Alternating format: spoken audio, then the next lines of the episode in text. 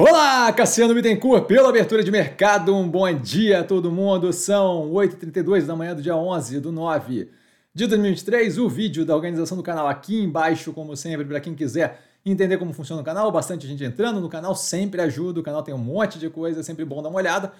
É aqui embaixo que eu digo na descrição desse vídeo, né? Só clicar ali o link para facilitar. Eu começo com um disclaimer que eu falo aqui nada mais é do que a minha opinião sobre investimento, a forma como eu invisto não é, de qualquer forma, modo em geral, indicação de compra ou venda de qualquer ativo do mercado financeiro. Isso dito, fechamento de sexta-feira passada, misto, levemente negativo para o portfólio, tirando algumas quedas mais fortes. Tá, o volume ok para uma sexta-feira. Acontecimentos, a gente tem a Ares estudando a captação de acordo com o valor, né? A informação passada ali pelo valor. Não sabemos ainda, não, não foi feito nenhum pedido de follow-on oficial pela Ares.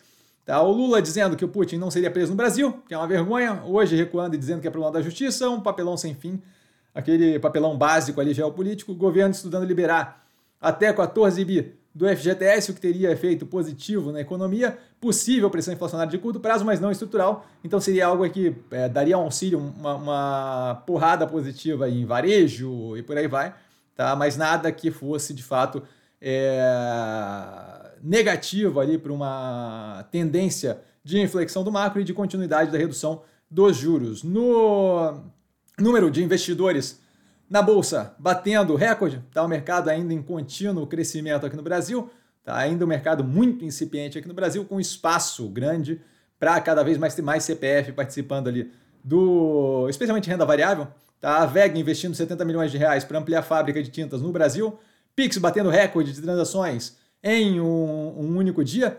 Tá? Isso daí é algo que ele vem fazendo consistentemente, mas mostrando que ainda tem muito espaço ali para o Pix continuar evoluindo. Né? O Brades, Bradespar, a operação lá de holding, que basicamente tem vale dentro da carteira, com, atua, com autuação que pode levar ao pagamento de 800 milhões de reais a receita. Imagino eu que ainda tenha todo um percurso jurídico aí de recorrer e por aí vai.